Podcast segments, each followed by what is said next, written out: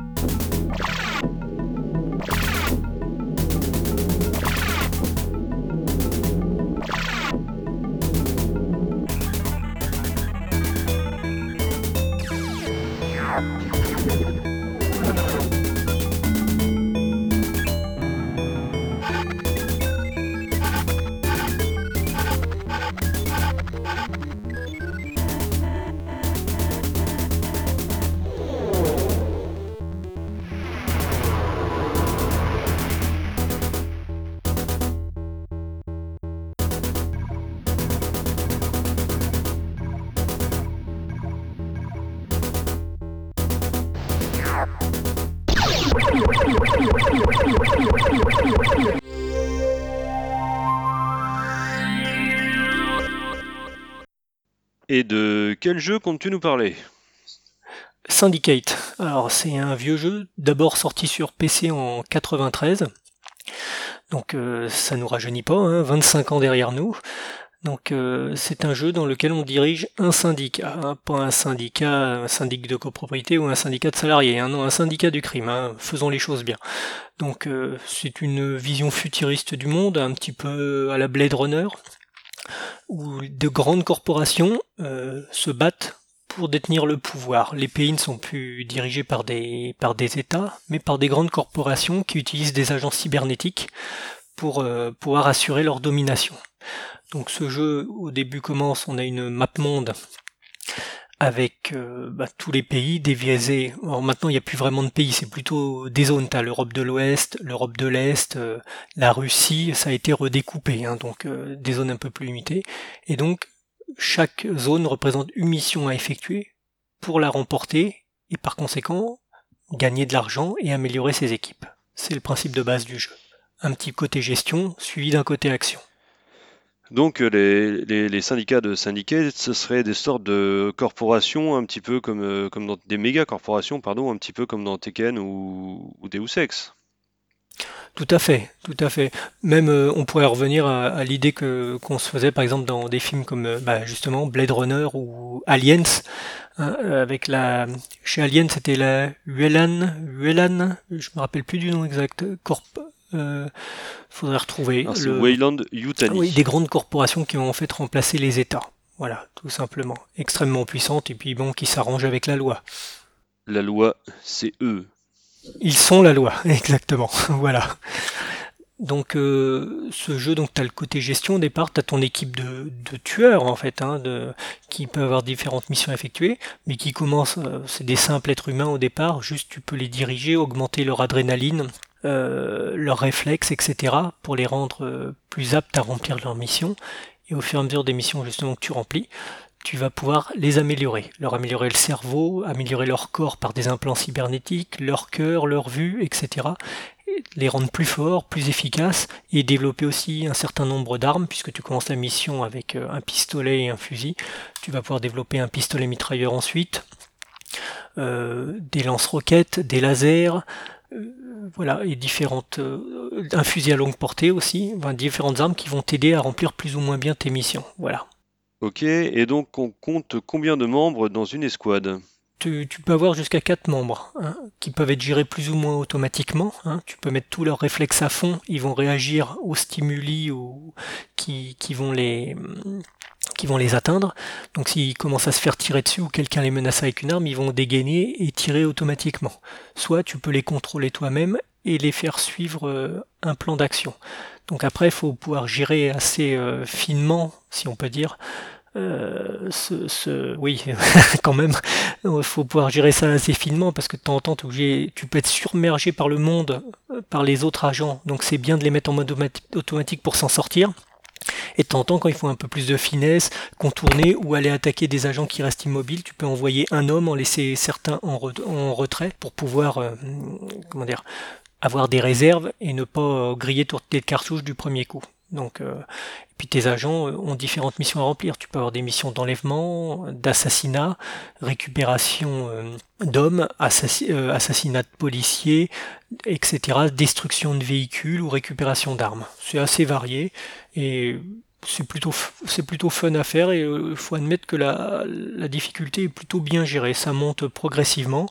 Il y a quelques missions qui peuvent donner des, des parce qu'au bout d'un moment, bon, le niveau est quand même assez assez élevé, mais l'un dans l'autre, c'est plutôt bien gradué. Voilà. Et alors, est-ce que les agents ont toutes des capacités différentes ou est-ce que ça dépend de l'entraînement qu'on va leur donner sur une même base de départ?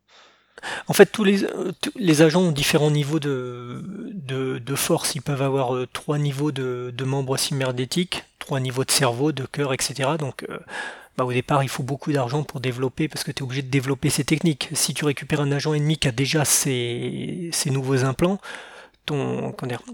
ta barre de recherche va grimper beaucoup plus vite.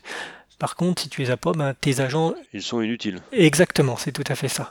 Donc euh, sinon, euh, bah, tes agents, tu vas être obligé de les faire progresser doucement, donc euh, ça va te coûter cher, donc tu vas essayer d'éviter de les perdre, hein, tout simplement, parce qu'au début, tu pars avec 8 agents, si je me rappelle bien, et au fur et à mesure, bah, tu vas essayer de les faire progresser, euh, les rendre plus forts, mais après ils ont les mêmes caractéristiques techniques. Un agent A, et ils sont complètement interchangeables.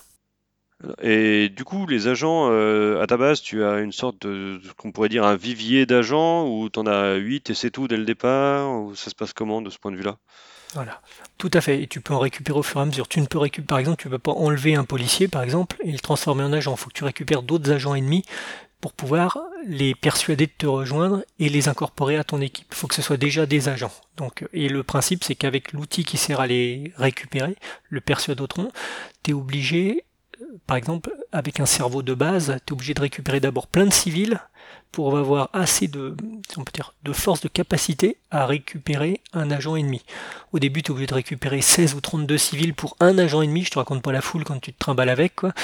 Euh, et au, fur et à mesure que ton cerveau progresse, tu es obligé de récupérer que quelques civils ou un policier, etc., pour pouvoir récupérer un certain nombre d'agents. Voilà, tel est le principe. C'est plutôt intelligent comme gestion et des fois tu peux juste des fois faire une mission comme ça, profiter d'une mission pour récupérer des agents. Voilà, tu peux faire une pierre deux coups. C'est à toi de gérer euh, ça au mieux. Et du coup, le mode de jeu, c'est en tour par tour ou c'est véritablement du temps réel? Non, non, pas du tour par tour. C'est du temps réel, c'est de la 3D euh, isométrique, hein, vue du dessus. Hein. Et euh, pour l'époque, bon, ça reste une définition de 640 par 480. Bon, à l'époque, c'était la panacée. Maintenant, c'est vrai que ça a beaucoup vieilli, ça a beaucoup vieilli, mais ça reste un jeu qui reste euh, personnellement que je trouve vraiment très très fun. En plus, avec le temps, il a été un petit peu amélioré puisqu'un an plus tard, en 94, ils ont sorti American Revolt. C'est-à-dire que à la fin, tu es censé avoir conquis, conquis le monde et comment s'appelle Tu as toute l'Amérique qui s'est rebellée contre toi. Donc tu as des nouvelles missions. C'était un add-on qui se vendait à part et tu as des nouvelles missions qui vont qui vont te, te donner du comment dire euh, du boulot. Hein. donner du fil à retordre. Du fil à retordre, c'est le mot. Le fil à retordre, exactement. Donc, euh, j'y avais joué il y a longtemps, j'avais réussi à faire quelques missions, mais je peux te dire qu'au jour d'aujourd'hui, Alors je la laisse cette expansion aujourd'hui, voilà, euh, j'ai toujours pas réussi à finir ce jeu. Voilà, c'est pas c'est pas c'est pas sensationnel, mais bon, c'est vrai que j'y joue pas tous les jours, hein, mais il y a des missions qui me qui me bloquent littéralement. Faut être tellement aux aguets et à moindre faute, ben, mission terminée. Bon, ça on réussit pas tout. Peut-être que j'y réussirai d'ici ma retraite. Hein. Grabataire, j'aurai plein de jours. C'est ça. Euh, en attendant la mort, hein, je pourrais faire ça. oui, à condition de garder du matos pour le faire tourner. Hein. Oui, c'est ça. Oh, il y a DOSBox, c'est quelque chose qui tourne actuellement sur euh, DOSBox. Tu peux le récupérer sur, euh, sur GOG.com ou sur Abandonware. Donc, tu peux le faire tourner sur des, sur des PC plus ou, moins, plus ou moins récents. Moi, personnellement, je l'ai fait récemment sur une machine Windows 7, Windows 10, 64 bits. dans tous les cas, ça passait ça, tourne vraiment proprement, donc il euh, n'y a pas de raison de ne pas essayer ce jeu. Sauf si on n'a pas envie de ne pas le finir. Si on a peur de ne pas le finir, plutôt. Exactement. Ah oui, ça, peut générer une certaine frustration, c'est vrai. et est-ce qu'il y a des, civils et un monde vivant euh, réaliste qui influencent le déroulement des missions? Oui, oui, tu peux faire tes, missions un petit peu comme tu l'entends. Euh, par exemple, départ, ta mission, c'est récupérer une personne, assassiner une personne bah, tu peux aller tranquillement, tu vois, les armes cachées sous ta, gabardine, hein, euh, tranquillement, t'approcher de la personne, la battre, repartir, ni vu ni connu. Hein, c'est facile. Ou tu peux les faire la mode bourrin, c'est-à-dire tu rentres, tout ce qui t'approche de toi, tu les massacres. Bon, la ville finit en bain de sang, hein, t'as des cadavres partout. Hein, tu peux faire sauter des véhicules, euh, faire sauter même tes agents quand ils sont assez évolués. Une sorte de mission suicide, quoi. Bon, tu perds un agent. Bon, si tu gères bien la chose, tu peux aussi le faire sauter et lui envoyer un medikit tout de suite pour le réparer. Ça peut marcher, mais faut bien calculer son coût parce que c'est un truc à le perdre bêtement aussi. Donc tu peux faire ça, tu, peux faire ta mission, euh, c'est ça, comme quelqu'un de raisonnable et de délicat ou comme un gros bourrinos, pour reprendre euh, l'expression de nos amis de VHS et canapé. Voilà. Et faire un massacre, est-ce que ça, pénalise le joueur ou ça passe? Non, en aucune façon. À la fin, tu as un tableau des scores qui te dit combien de civils tués, mais ça ne pénalise pas ta, ce que tu gagnes, euh, tes gains, etc. T'es pas pénalisé, tu fais, tu fais ce que tu veux. Ok, donc aucune méthode n'est favorisée, on est complètement libre d'agir comme on le sent, quoi. Oui, c'est en fonction de ton niveau de sociopathie, c'est tout. Ça peut être assez élevé. et donc la, la mort d'un agent, c'est du permades ou on peut le récupérer après dans sa base, euh, le ressusciter et repartir? Non, non, ils sont définitivement morts. Après, tu es obligé d'en récupérer d'autres. Et bien sûr, euh, si c'est des agents bas de gamme, entre parenthèses, les rééquiper avec, euh, bien sûr, tout ce que ça implique euh, en tant que coût. Bien sûr, au fur et à mesure que tu gagnes des territoires, ils sont soumis à l'impôt. Et cet impôt ben, rentre dans tes caisses et te permet de développer tes technologies, d'acheter, de préparer tes nouveaux agents. Et plus tu demandes d'impôts au pays, bien sûr, plus tu gagnes d'argent à la fin le seul inconvénient, c'est si tu pressures trop ces pays, ils peuvent se révolter à nouveau et tu les perds, donc tu es obligé de refaire la mission. Donc c'est des missions simples, c'est pas trop trop grave. Quand c'est une mission où t'en as bien sué et que tu dois te la recogner, hmm, t'as un petit pincement au cœur des fois derrière, voilà. Mais bon.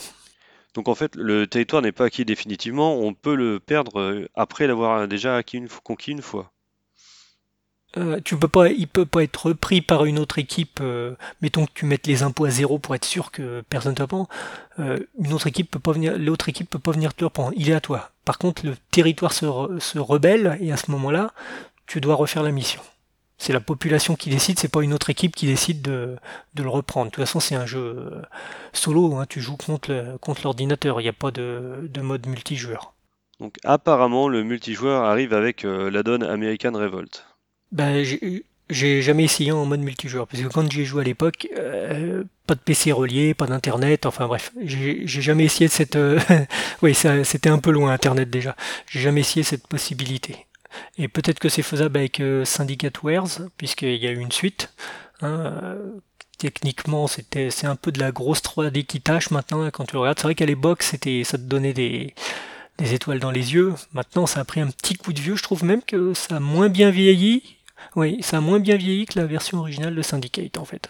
Bon, il y a aussi le côté Madeleine de Proust. Syndicate, un des, jeux que j'ai le plus euh, poncé, comme tu dirais. Hein. donc l'ai, je l'ai, je l'ai bien usé jusqu'à la corde. Donc c'est comme tout ce que tu as découvert quand t'es quand t'es jeune. Ça te ça te marque, ça te ça, a ce petit goût, même si tu vois tu le découvrirais 20 ans après, tu dirais ouais bof c'est pas terrible, mais tu l'as découvert jeune et ça, ça a une saveur euh, inégalable quoi. Comme certains films.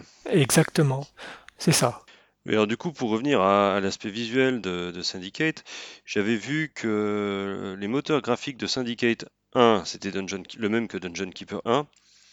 Et Syndicate 2, c'est Dungeon Keeper 2, le, même modèle 3D.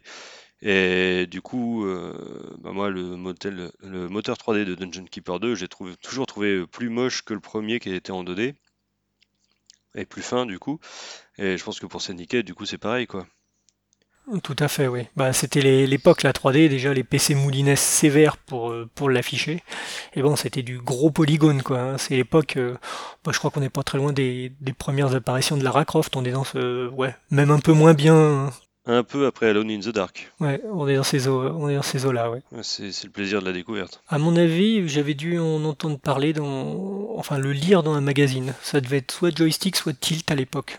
On a eu plus joystick parce que vu l'année, euh, Tilt, euh, je pense qu'ils avaient disparu, c'est possible.